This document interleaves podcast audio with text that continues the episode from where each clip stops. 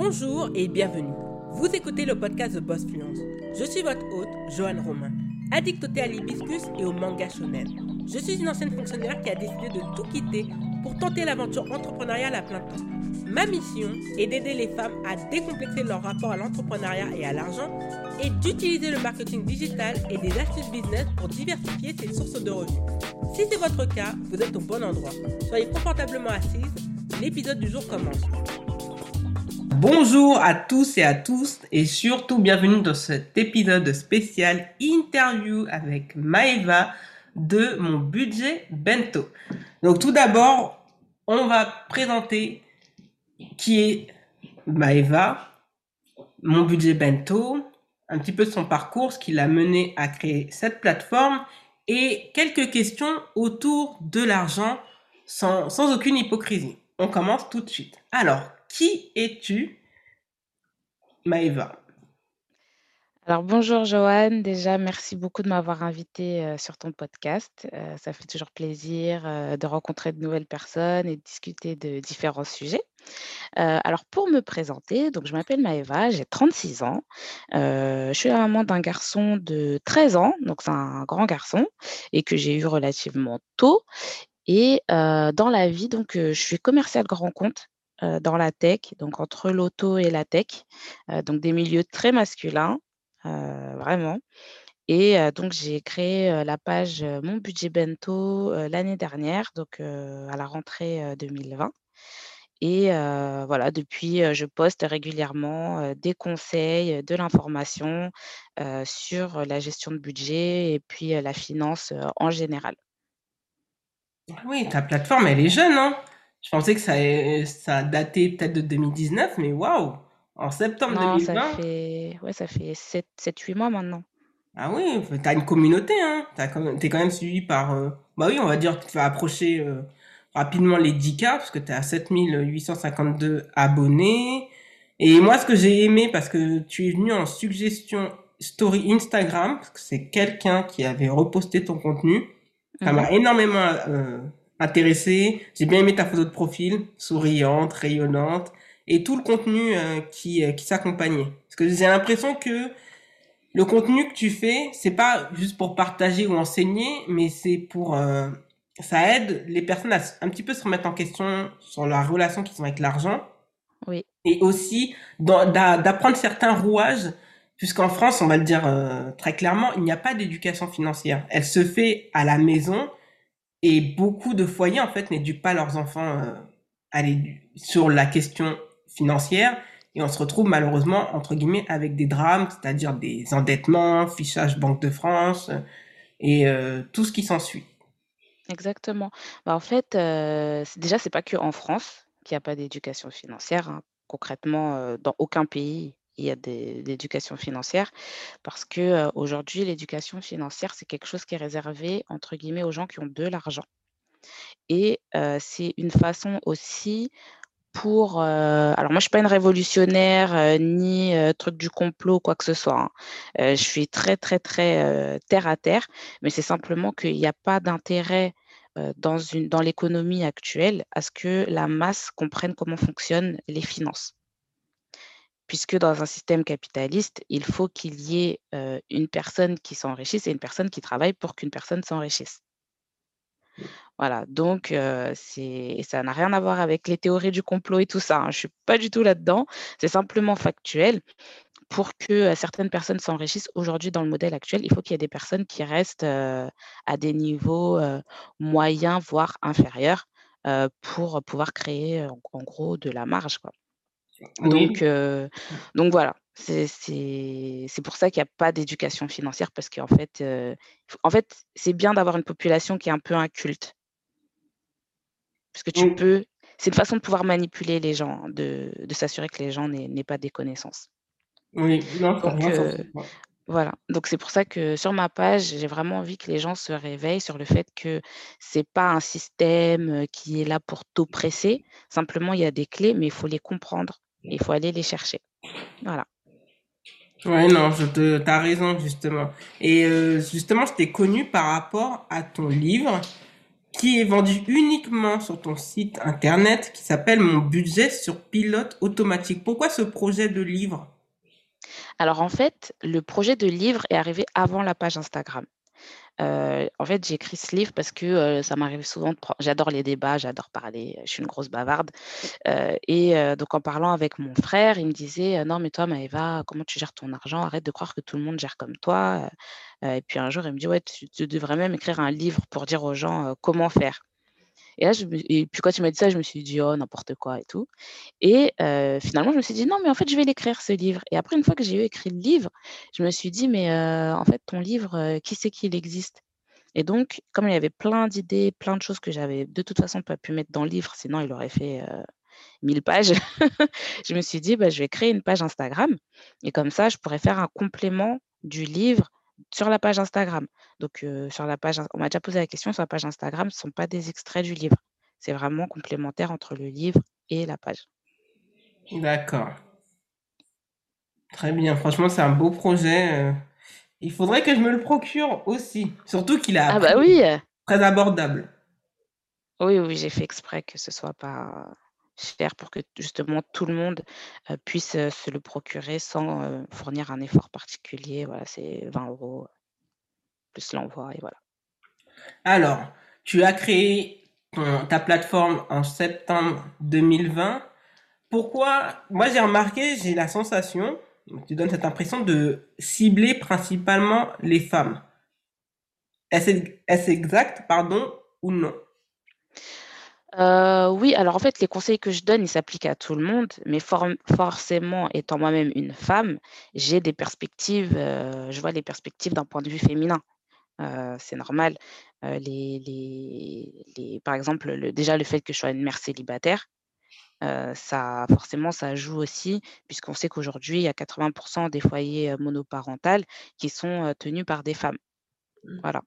Donc, effectivement, de et, et c'est pas que côté femme, je suis aussi d'origine antillaise, donc je suis une femme noire en France. Donc forcément, je vais aussi parler des choses qui sont liées à la communauté afro. voilà, donc femme, afro, française. Voilà, donc si on se retrouve dans, dans l'un de ces trois points, on va trouver des choses forcément qui vont plus nous parler, mais euh, les concepts que je décris et les, euh, les outils financiers, etc., c'est valable pour tout le monde. Qu'on soit un homme, qu'on soit une femme, qu'on soit qu'on sache pas quel est son genre. voilà, c'est pour c'est valable pour tout le monde. Et c'est ça aussi qui est bien avec la finance. Au final, c'est qu'on est tous sur un pied d'égalité. C'est-à-dire que les mêmes règles s'appliquent à tout le monde. Ouais, non, franchement, ouais, des règles qui s'appliquent à tout le monde. Et effectivement, tu as quelque chose de très juste. On sait que les foyers monoparentaux sont, malheureusement, avec cette crise, ont encore beaucoup plus souffert. Bon, moi, été confronté à ça en tant que fonctionnaire avec euh, des dossiers de personnes qui, euh, malheureusement, euh, avaient des défauts de paiement sur la cantine et on voyait que c'était beaucoup de, de foyers monoparentaux, pardon, dirigés par des femmes. Donc aussi, il y a une histoire de, pression financière quand on devient parent, mais beaucoup plus quand on est le seul parent et que l'autre parent malheureusement fait défaut ou verse une pension alimentaire qui est d'un montant assez ridicule. Ah non, mais c'est sûr, les enfants, ça coûte extrêmement cher. Euh, les gens s'en rendent pas forcément compte. Donc, euh, je dis pas que oui, il faut pas faire d'enfants et tout, mais euh, c'est sûr que quand on a trois, quatre enfants, etc., et que le papa est, disparaît, c'est extrêmement compliqué et en fait, il y a un peu un fantasme des allocations en France, que oui, avec les aides, on peut s'en sortir etc. mais la vérité, c'est qu'avec les aides, on survit, on vit pas, en fait mmh. et même si on se débrouille, même si en fait, on va sacrifier beaucoup, beaucoup de choses pour vivre correctement avec, les allocations. Oui, ça c'est ça c'était entre guillemets avant. Parce que moi, ma mère m'expliquait que le chômage, on pouvait l'avoir pendant cinq ans, euh, que les allocations, bah, avant il y avait par exemple l'APL accession à la propriété, qui a aidé beaucoup de ménages modestes à, à devenir propriétaires. Il y avait aussi mm. euh, des lois qu'avait mis en place euh, Dominique Strauss-Kahn durant bah, le premier gouvernement, si je me trompe pas, de, de Jospin entre 97 et 99, qui ont éviter à certains ménages précaires ou fragiles ben, de, de perdre leur, euh, le logement euh, dont ils étaient propriétaires. Donc oui, c'est aussi une volonté politique, hein, ne nous en cachons pas. Et euh, et il n'y a rien qui a été fait même pendant cette crise où on a vu des mesures qui ont été prises à la dernière minute. On s'est rendu compte que parfois la cantine, c'était le seul repas que certains enfants mangeaient et de façon équilibrée. Oui, oui, oui. Non, non, mais le budget, c'est hyper important et c'est pour ça que moi, je je je donne pas des trucs, tu sais, des astuces pour serrer la ceinture, ce genre de choses. Moi, mon discours, c'est vraiment aller chercher votre euro respect, comme je dis. C'est aller chercher vraiment l'argent. Heu, faut pas se contenter du minimum sous prétexte que oui, il y a pas que l'argent dans la vie, parce que ça, c'est une phrase, typiquement de femme. J'ai j'ai pas souvenir d'avoir un homme qui m'ait déjà dit, «Il y a pas que l'argent dans la vie». Il faut être, pragmatique, en fait, hein. Donc oui, il y a pas que l'argent dans la vie, mais l'argent, c'est important et d'autant plus si on est maman célibataire. Oui, oui, c'est vrai. parce que, ben, les charges, heu, sont pas divisées par 2. Moi, je vois ma taxe foncière, je la paye toute seule, mon crédit, je le paye toute seule, mon électricité, que je sois toute seule dans la pièce ou qu'on soit 3 ou 4, c'est le même tarif, hein. Oui, oui, c'est vrai qu'il y a une pression financière et on n'a pas un relais sur qui on peut euh, on peut s'appuyer. Et c'est vrai qu'il y a il y a un, il y a un poste qui m'a fait rire. Et on en avait discuté euh, avant euh, avant cette entrevue, c'était par rapport à penser que sur les plateformes Le Bon Coin, Facebook Market, Vinted, les gens vont faire vont gagner de l'argent. Alors qu'en réalité pas vraiment. Non, pas vraiment. C'est, heu, à partir du moment où on vend des choses moins chères qu'on ne les a achetées, on gagne pas d'argent. Donc oui, on récupère des sous. Bah, justement dans le post, j'ai écrit, heu: «Oui, c'est comme quand mon petit frère, il pensait qu'il gagnait de l'argent quand, heu, la la boulangère, elle lui rendait la monnaie». C'est exactement la même chose. Tu donnes 20 euros, on te rend, heu, on te rend 10 €. Oui, tu as 10 € en plus, mais en fait, c'est pas en plus, c'est un moins dans les moins, si tu ce que je veux dire? Donc heu, après oui, bien sûr, il y a toujours des gens qui vont me dire: «Oui, non, mais il y a des gens qui achètent moins cher, heu, qui revendent plus cher», mais c'est à la marge. C'est vraiment à la marge. Heu, donc je dis pas que ça existe pas, bien sûr ça existe, mais ça reste à la marge. Oui, ça reste à la marge. Oui, c'est vrai que quand on voit ton, et franchement, allez voir son Instagram parce que autant les visuels sont magnifiques, mais le contenu, il est là. Tu as par... tu aimes beaucoup parler de, de cet argent, c'est autour de nous qu'on nous suggère et qu'on n'a pas. Tu vois, exemple, comme je t'en parlais, tu vas au champ, on te dit, oh, vous pouvez payer vos courses en quatre fois, il n'y a pas de problème. Les, euh, le prêt, voilà, des prêts vicieux à la consommation, tu sais, quand tu as une carte de crédit, tu as, sollicité un prêt, mais cet organisme de crédit t'envoie quand même une carte bancaire sur laquelle, oui, mais vous savez, vous pouvez Vous quand avez même... une réserve, heu Voilà. mmh Comment, en fait, on peut éviter... Euh, comment on peut éduquer les personnes sur ces questions? Parce que en en temps de crise, les gens, en fait, euh, réfléchissent en ayant ben, le, le, compte bancaire vide et se précipitent à souscrire à, à des crédits qui en réalité, euh, bah, dans les mois ou années à venir, peuvent se retourner contre eux. Mais en fait, ça va se retourner contre eux tout de suite, hein. C'est pas dans les c'est pas c'est ni dans les mois, ni dans les années à venir. Parce qu'en fait, si tu as un budget, dis n'importe quoi, quelqu'un qui a des revenus modestes, qui gagne 1 500 € par mois ou 1 200, je sais je sais plus c'est quoi le minimum exactement. Mais, heu, imaginons que tu gagnes 1 200 € par mois, tu vas te prendre un crédit où il faut que tu rembourses 150 € par mois. Ça veut dire que ton ton ton budget, il est plus de 1 200 €, il est de 1 050 € pour les X prochains mois ou années. Donc en fait, c'est immédiatement qu'on ampute son budget en souscrivant à des prêts. Prêts conso et cetera. Bien sûr, je mets pas dans le même panier, heu, des prêts, heu heu, voilà, si on doit aller travailler et qu'on n'a pas de voiture et qu'on est obligé d'acheter une voiture, pas c'est une nécessité. Mais prendre un prêt, souscrire un prêt pour acheter une télé, pour acheter un canapé, pour acheter, je sais pas quoi d'autre, des trucs encore pires, hein, genre des sacs ou je sais pas quoi.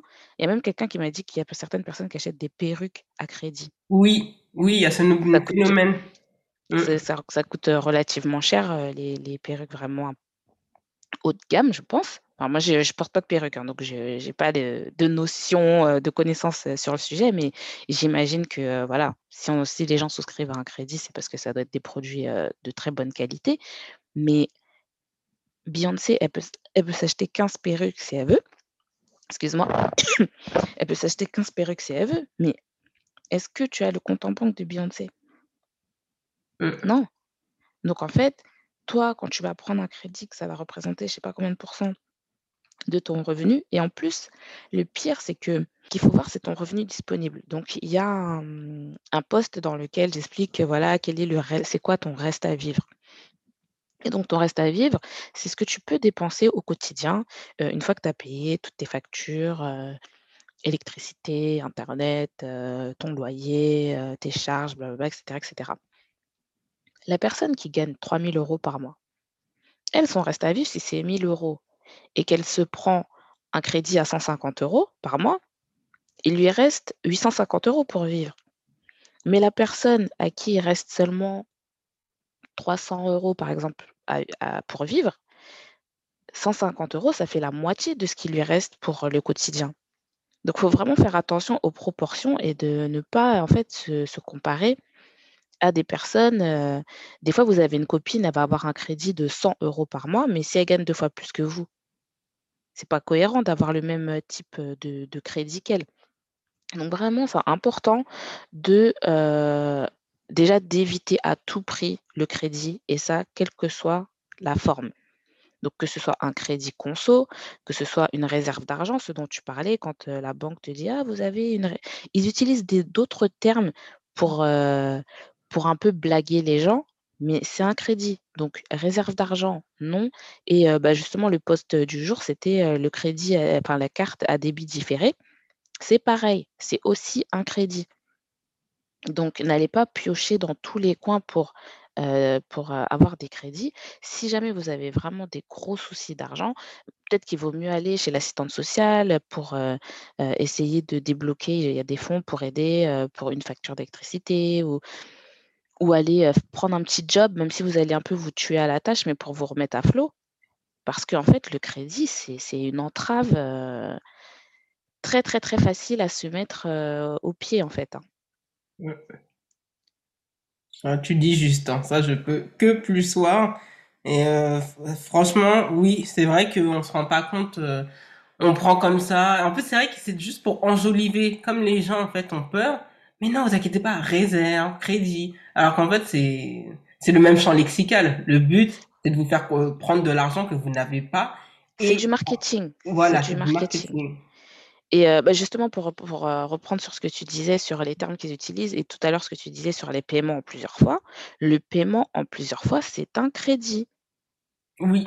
C'est pas parce qu'on paye.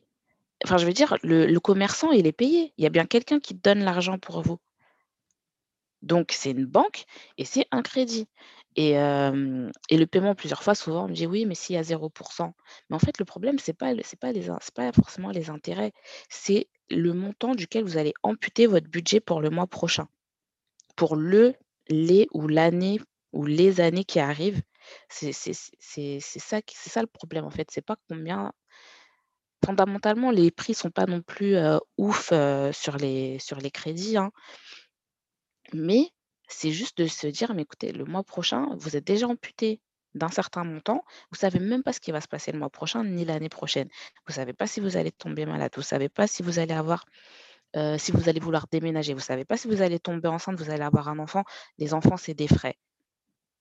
Donc sauf quelqu'un qui a une boule de cristal et qui peut me dire: «Moi, dans les trois ans à venir, je vais pas avoir d'enfant, je je vais pas devoir déménager, je vais pas tomber malade» et je vais pas perdre mon emploi. Ben, du coup, OK, ben, si tu as une boule de cristal qui te permet de garantir, ces quatre points-là, ouais, vas-y, va prendre un crédit. Mais sinon, non, tu vas attendre trois mois, quatre mois, cinq mois, six mois de mettre l'argent de côté pour payer ça. Ça, c'est vraiment juste. Et hier, tu as posté, une publication, bah, sur Instagram et tu parlais voilà, parce que tu parlais d'enfants, ça tombe bien, de l'intérêt à privilégier une assurance vie en comparaison à un livret jeune. Pourquoi ce choix? Parce que le problème de l'assurance vie, c'est de l'argent qu'on ne peut pas débloquer immédiatement comparé, au, comparé à d'autres livrets, livret A ou livret jeune. Pourquoi, ce, Ouais, alors, pourquoi privilégier ce choix? Alors c'était euh, vraiment relatif à l'épargne des enfants. Donc, l'épargne des enfants, il faut savoir que l'argent que vous mettez sur le compte de vos enfants, c'est l'argent de vos enfants. C'est pas parce que vous êtes maman ou papa que c'est votre argent.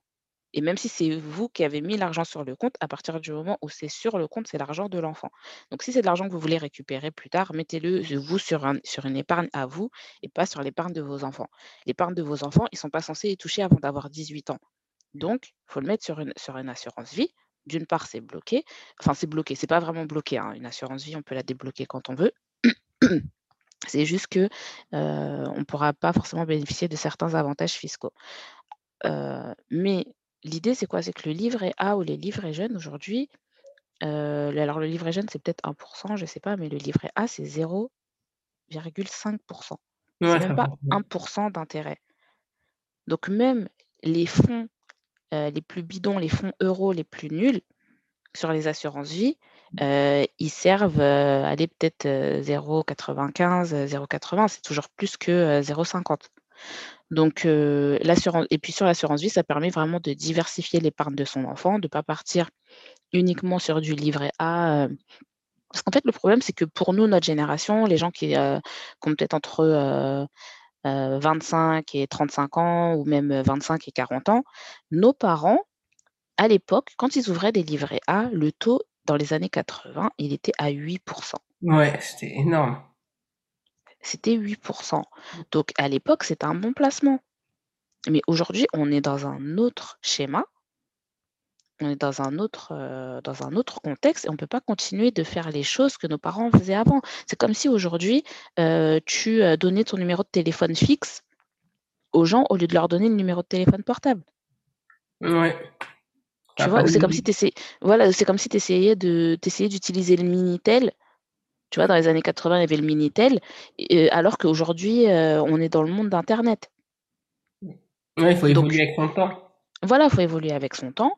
Euh, c'est vrai que les gens après vont dire oui, mais le livret A, c'est garanti, les assurances vie, blablabla. Déjà, les fonds en euros, c'est garanti, de la même manière que le livret A. Et euh, ensuite, il y a d'autres outils, et on est dans une société aujourd'hui, ou en tout cas dans un monde financier, parce qu'on est dans un monde financier, hein, où on doit accepter de prendre un risque. Alors, je dis pas de, de, de, euh, y aller euh, mettre 100% de l'épargne de vos enfants dans de la crypto, quoique ça pourrait peut-être ça pourrait peut-être être pourrait bonne être idée. peut-être gagnant, hein. Ouais, ça pourrait être, être gagnant, hein. Mais euh, faut pas, en fait, euh, en fait, faut essayer de trouver un juste milieu. Oui. Euh, de pas euh, être 100% sécuritaire puisque tu vas rien gagner et euh, pas forcément non plus tête brûlée parce que aussi vis-à-vis de l'épargne de ses enfants, on a aussi une responsabilité de gestion en ce qu'ils appellent bon père de famille. Ça veut dire que euh, faut que tu fasses en sorte quand même de préserver euh, le patrimoine, même s'il est petit, euh, de tes enfants. Et justement, qu'on parle de risque ou autre, j'en parlais récemment avec quelqu'un, parce que je, je disais à cette personne, il va falloir s'éduquer à tout ce qui est investissement, parce que très concrètement, c'est une volonté politique aussi. Et bah oui, regarde, tu me parles de 8% dans les années 80, des choses que les moins de 20 ans ne connaissent pas. Et aujourd'hui, comme les taux sont très bas, limite entre guillemets, hein, on perd de l'argent en laissant son argent dans des dépôts euh, livrés A ou autres dormir. Est-ce qu'il serait pas plus entre guillemets, hein. oui C'est entre guillemets, hein. C'est le cas. est-ce qu'il serait judicieux d'investir un minimum d'argent dans ben, t'en parlais crypto-monnaie bourse dans ces nouveaux choix d'investissement là où qui qui un milieu qui est assez confidentiel à beaucoup de Français et où les opportunités sont, sont plus grandes que ce que propose l'épargne? Toi, tu en penses quoi? Eh ben, en fait, ce que j'en pense, c'est que, en fait, pourquoi les taux, pourquoi les taux les taux sont les taux bas, ça bénéficie un peu à tout le monde, hein, parce que les taux, c'est le taux aussi auquel l'État emprunte et donc quand l'État emprunte et doit rembourser, l'État ne rembourse rien, c'est les contribuables qui remboursent. Donc ça nous bénéficie aussi d'une certaine manière Après, heu, oui, il faut diversifier son épargne. Ça veut dire ne pas utiliser que des outils, heu, sécuritaires et cetera. Parce que ce qui se passe, heu, c'est que l'État, en fait, les gouvernements en général veulent réorienter l'argent vers l'économie réelle. Donc l'économie réelle, c'est quoi? Ce sont les entreprises. Mmh. Et les entreprises, c'est pas que des multinationales, il y a aussi, des PME et cetera qui sont aussi cotées, en bourse. C'est juste qu'elles font pas partie du CAC 40, mais ce sont des entreprises, voilà, françaises et cetera. C'est pour ça que par par exemple, tu as le PEA, donc le plan d'épargne en action, qui permet d'investir sur, des entreprises françaises ou européennes, en bénéficiant d'une fiscalité plus avantageuse au bout de 5 ans de détention. Donc oui, normalement, tous les Français devraient mettre une partie de leur épargne sur de la bourse ou sur de l'immobilier ou sur, des placements un peu plus qui sont appelés exotiques, par exemple, les cryptomonnaies et cetera.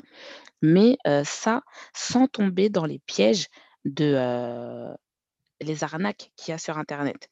Mmh. Oui, que d'arnaques. voilà, parce que le problème, c'est que les gens, ils ne veulent pas faire des placements en bourse. Oui, la bourse, c'est dangereux, na na na, mais vont recevoir un email d'un mec qui va leur dire: «Oui, je vais placer votre argent sur tel et tel support, vous allez gagner, X % par mois». Là, personne s'affole. Donc il faut, voilà, faut revoir un peu ses «priorités» entre guillemets. Il faut essayer de faire un peu de tout, hein, de diversifier, ce qu'on comment on place son argent et de pas tout miser sur le livret A parce que techniquement et c'est pour ça que je te reprenais, que je te disais, c'est pas entre guillemets qu'on perd de l'argent, on perd vraiment de l'argent parce qu'en fait, il y a une, une variable que les gens prennent pas forcément en compte, tous les jours, c'est l'inflation. Oui. Donc l'inflation, c'est, l'augmentation en fait des prix. OK, heu, désolée. Donc c'est l'inflation, c'est l'augmentation des prix et donc heu, l par exemple 10 000 € que vous aviez, heu, en 2010, ce que vous pouviez acheter en 2010, vous pouvez plus l'acheter aujourd'hui en 2021. Parce que les prix tous les ans, ils ont pris 1 %, 1 %, 1 % 1 % et au final, bah, ça a augmenté de 11-12 % en fonction de, parce que c'est cumulatif bien sûr. Donc voilà, c'est pour ça et surtout pour les enfants du coup, qu'ils aient un livret A où vous mettez un gros, heu, 10-15 000 €, heu, en 2010, bah, en fait, l'augmentation que vous aurez constatée en termes d'intérêt, ça couvrira pas l'augmentation des prix de ni de l'immobilier, ni des voitures, ni rien quoi.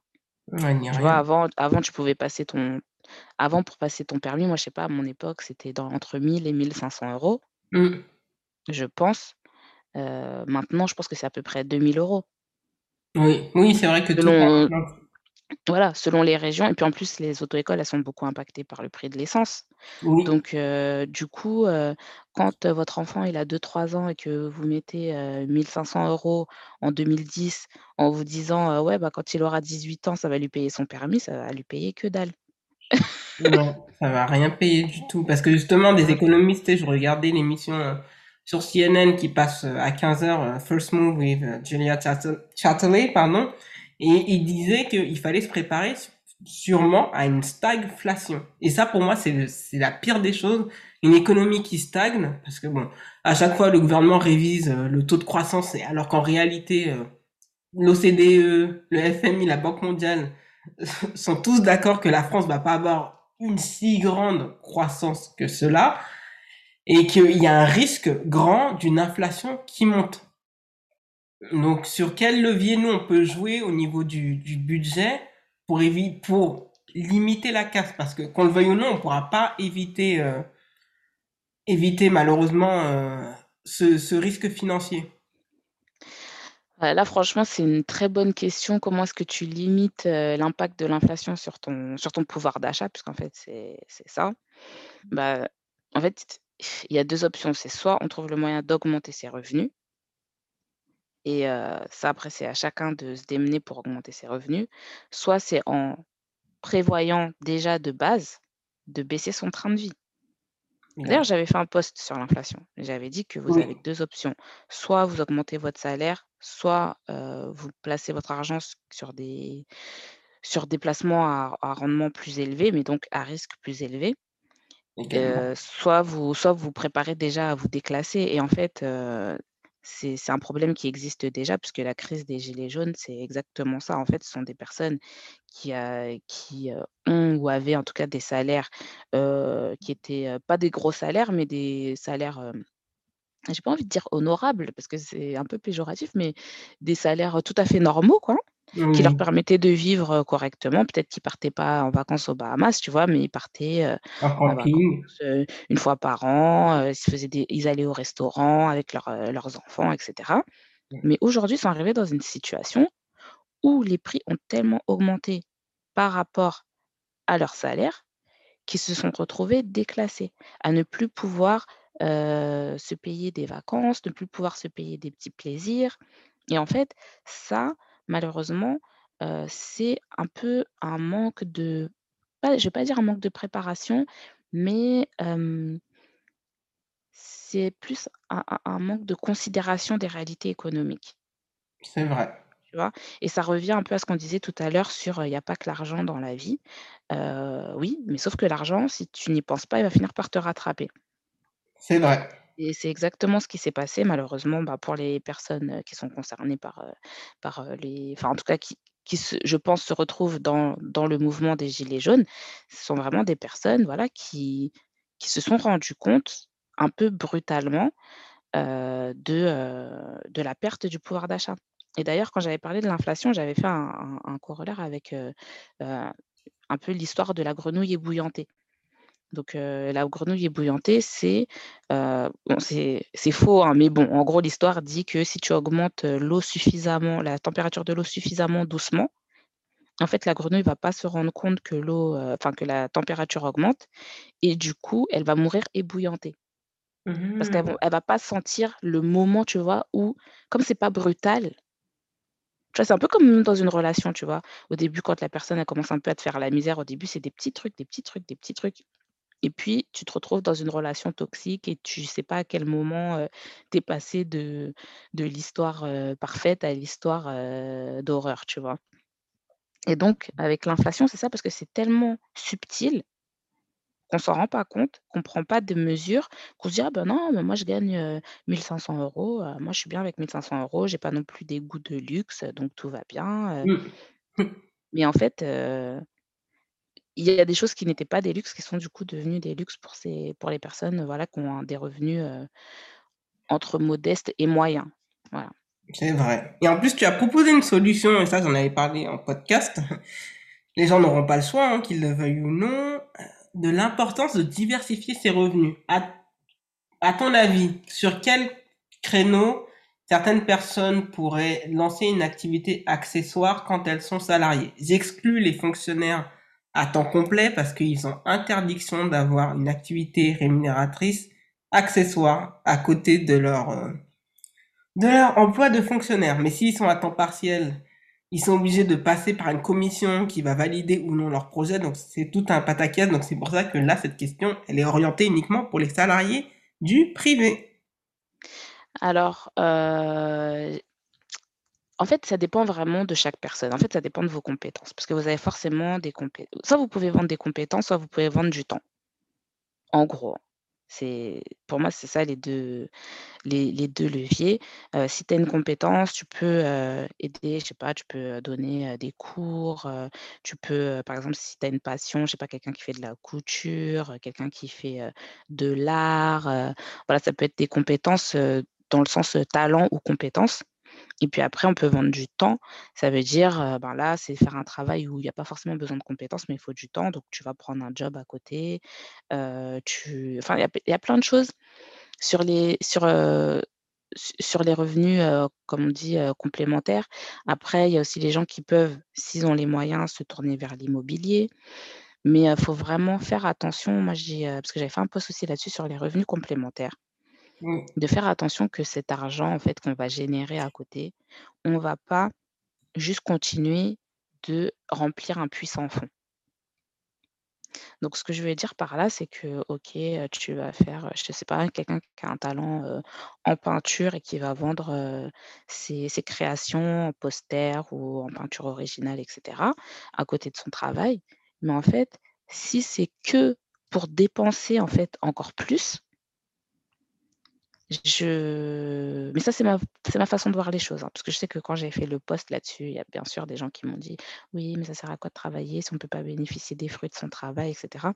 Mais c'est plus d'équilibrer, parce que si c'est pour commander plus de Deliveroo ou plus de vêtements que tu vas pas porter, parce que de toute façon, tu es chez toi toute la journée, au final, est-ce que ça vaut vraiment la peine de se tuer à la tâche, d'avoir d'autres activités à côté? Heu et puis est-ce que c'est vraiment rémunérateur? Heu, est-ce que tu est-ce que tu gagnes au moins un SMIC? Encore le SMIC c'est pas pas non plus, heu, dingue dingue, hein, mais bon, heu, si ça te prend, heu, 5 heures de faire un truc que tu vends, heu, 20 €,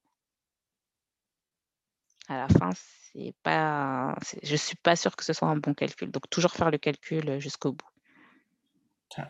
Ouais, franchement, tu as donné beaucoup de tips. Ça va permettre à certaines personnes de se remettre en question parce que parfois, heu, je dis pas qu'il faut déresponsabiliser le politique, hein, loin de là, c'est on n'est pas là pour aussi mettre en haut, heu, tous les gros PDG ou autres, mais aussi, heu, c'est une question de mindset, d'éducation et d'opportunité. Beaucoup de personnes aussi ne veulent pas faire ce travail de se remettre en question en disant: «Je dépense trop, quel est l'intérêt de faire, heu, bah, d'acheter, de de suivre des tendances, heu, de faire des hauls à 200 euros de maquillage. Est-ce que je me maquille tant que ça? Surtout avec ces histoires de masques, quel intérêt? De mettre de 300 euros dans un budget shopping, d'accord, on reste à la maison et même si ce sont des vêtements, parfois où on a des vêtements, surtout quand on est un adulte, on ne grandit plus. Donc, Oui. heu, à à part si tu prends du poids, heu, si tu es enceinte, d'accord, parce qu'effectivement, ben, la la morphologie change, mais il faut beaucoup de personnes, et moi-même j'étais comme ça avant, ne se questionnent pas: «Est-ce que ça va m'être utile?» et heu, surtout: «Est-ce que ai-je est-ce que j'en ai vraiment besoin?» Les gens ne se questionnent pas en fait.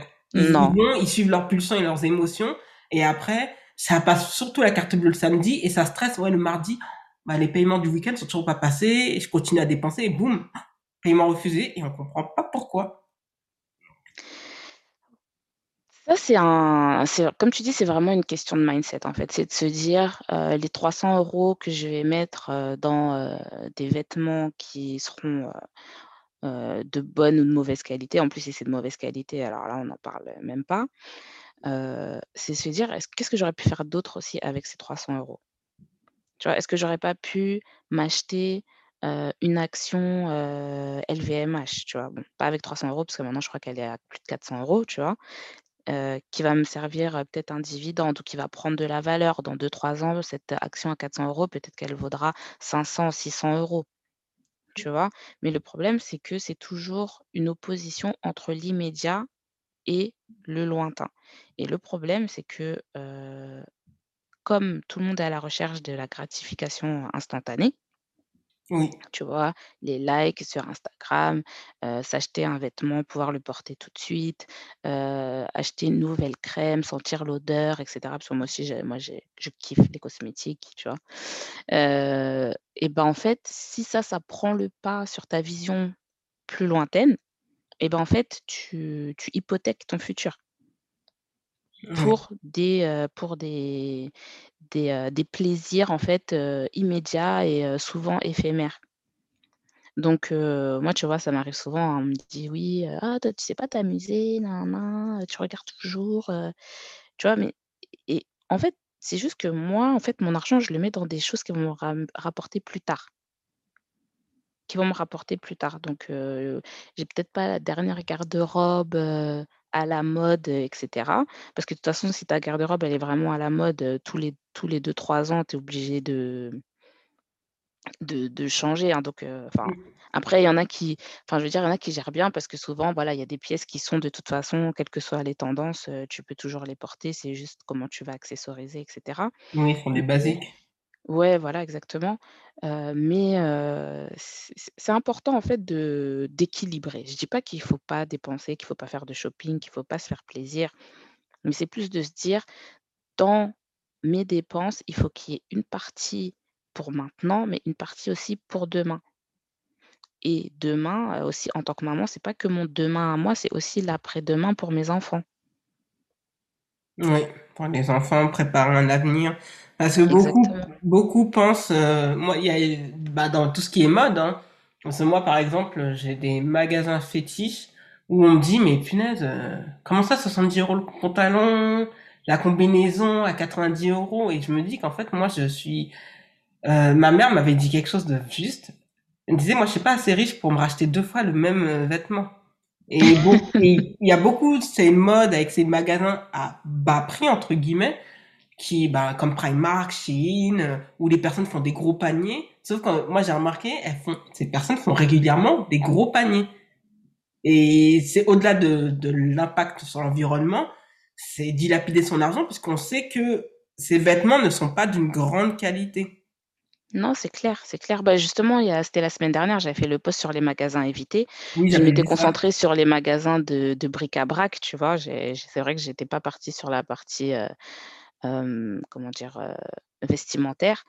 Mais c'est c'est exactement ça, les t-shirts qu'on va acheter, qu'on va mettre, heu, 2 fois laver 2 fois et puis, le truc, tu sais même plus où est le l'entrée du col, et l'entrée, pour le corps, tu vois? Tellement le truc est déformé. Donc, autant pour les enfants, je me dis: «Bon, quand ils sont petits, de toute façon, ils vont les porter 5 minutes et puis après, de toute façon, ça sera trop petit». Autant quoi pour les adultes, des fois, vaut mieux avoir moins, mais de meilleure qualité que d'avoir toute une variété de vêtements, heu et puis, heu, à la fin, tout est tout tout est nul, quoi. Donc, heu, après voilà, comme tu disais, c'est une question de mentalité aussi, c'est une question de mindset.